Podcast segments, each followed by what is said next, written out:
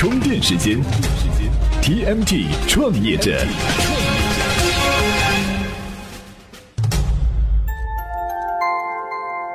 专属于创业者的行动智慧和商业参考。各位好，欢迎收听 TMT 创业者频道。三月二十三号，财政部和国家税务总局下发了关于全面推开营改增试点的通知。这份通知表明，从今年五月一号开始，营改增的试点就要在全国范围内开始铺开了。从发布的时间开始算起，还有一个月多一点点时间。这个通知一下来。很多人的朋友圈里自然是开始了实时互动，买房的人自然担心这税收政策变了，房价会不会涨？听说上海的房子又涨了，有的专家说建筑行业的税率提升的多，房子一定会涨；有的专家说不一定，简直不知道要听谁的。而企业主呢，自然是关心企业要缴纳的税负是增还是减，以及是增多少还是减多少的问题。今天的 TMT 创业者频道，我们就来聊一聊营改增以及它对企业经营的一些主要影响。营改增全称是营业税改征增值税改革，简单来说呢，就是原来按照营业税征收的部分行业，现在改成按增值税来征收了。说到这里，就不得不理清楚营业税和增值税的关系。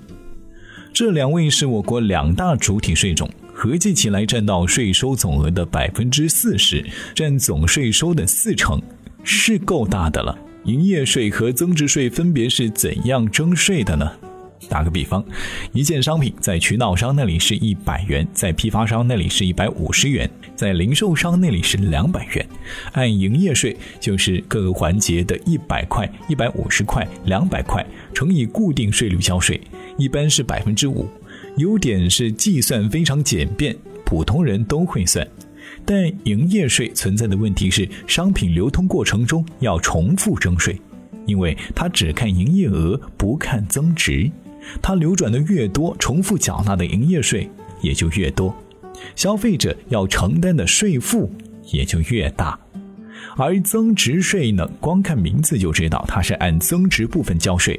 在批发商这里卖出去的一百五十块减去进价的一百块，按照五十块的差额交税；零售商同样是按照他与批发商的五十块差额交税。可以看出来，增值税关注的是商品或者服务增值的那一部分。从宏观来看，如果商品流通的环节很多，显然增值税更为公平。不同行业的增值税税率是不一样的。纳入试点范围的金融业和生活服务业是百分之六，建筑业和房地产业是百分之一十一，加上已经推行的交通运输业、邮政业、电信业和部分现代服务业，看起来增值税已经把我们的生活覆盖的七七八八了。那么在继续讨论营改增的影响之前呢，我们不妨听一下充电贴士，了解一下营改增的改革历程。充电贴士。二零一一年，国务院首次下发营改增试点方案。二零一二年，上海交通运输业和部分现代服务业开展营改增试点，关于货物劳务税收制度的改革拉开了序幕。二零一二年八月，国务院将营改增的试点范围扩大到了十个省市。二零一三年八月份，营改增推广到全国实行。二零一四年一月份，铁路运输、邮政服务业纳入到了营改增试点范围。二零一四年六月份，电信业纳入到了营改增试点范围。二零一六年，建筑业、房地产业、金融业、生活服务业等和人们生活更加密切的行业，终于纳入到了营改增范围，全国推开营改增改革。听起来似乎是营改增经过多年的努力，终于到开花结果的时候了。据统计，到二零一五年年底，营改增已经累计减少了六千多亿的税收。有关部门也说，预计今年的营改增可以为企业减负五千多亿元，相当于二零一五年海南省和青海省两个省的 GDP 总和。说了这么多数字，其实最让企业关心的是，这次税改将不动产纳入了抵扣范围，增值税应缴的税费等于销项税减去进项税，销项税就是按一定的税率缴纳的税款。然而，购进货物的时候，对方也会出具购进货物的增值税专用发票。这个发票上所标注的进项税就是可以抵扣的税额。所以说，抵扣的数额越大，企业要交的增值税越少。不管是企业自己购买的房子、租的房子、自建的房子，拥有不动产的企业可以抵扣掉一部分增值税，这才是实实在在的。据说新增不动产抵扣增值税分期从十年抵扣到了两年，第一年抵扣百分之六十，第二年抵扣百分之四十。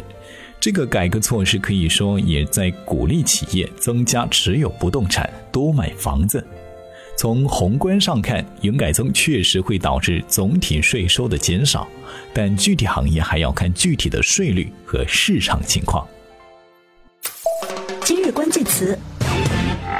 最后，我们分享的这篇文章呢，关于二手房市场。房地产业本身是营改增的试点对象，二手房呢又涉及到交易流转环节。那么五月一号营改增正式实施后，二手房税负是增加还是减少呢？今天推荐的文章就和您探讨了这个问题。您只要在充电时间的微信公众号里回复“营改增”三个字，就能收到这篇文章了。本期节目内容由勒布朗企划编辑，老的 news 老彭监制。感谢您的收听，我们下期再见。充电时间，你的随身商学院。